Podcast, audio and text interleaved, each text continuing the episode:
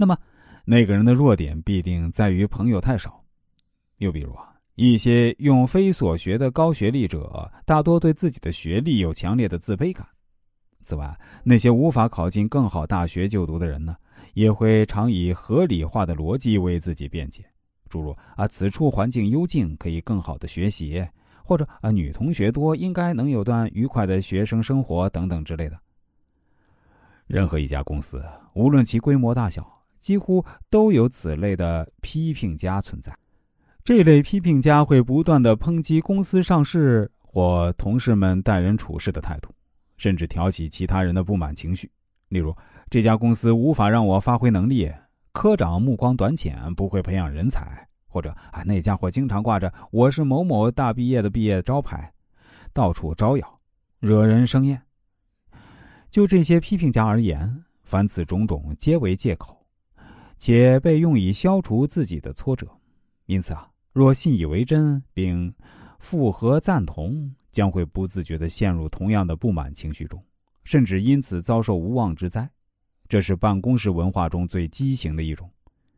人本来是解决问题的，这些人却在制造问题。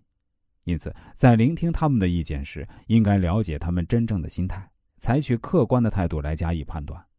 例如，有些人在批评公司时，因自己对科长之位觊觎已久，但却没有升迁的条件或能力的缘故，此种心态可用批评家的心理结构加以解释。有些人表面的不满与内心真正的意愿间存在何种关系呢？据以某公司两百名女性员工为对象做面谈调查，结果发现，对薪水越表示不满的员工，对工作也越不热衷。这些女性员工只要有人提起薪酬不公，就会连声抱怨，工资低微，工作自然提不起劲儿。但进一步探讨后，却发现不喜欢工作的因素在先，再以工资低为借口，而导致欲求抱怨的心理，与调查结果一样。根据巧妙辩解的趋势分析，这类人的人性弱点在于自己能力不足，无法热衷于工作，以至于产生自卑感。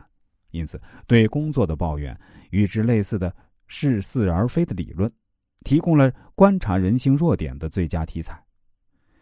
例如，有些人说，派头十足的经理不是支撑公司的栋梁，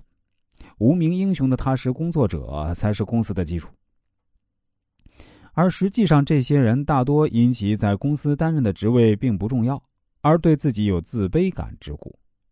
又如，抱怨不断的推销员，实际上是因无法顺利的争取到订单，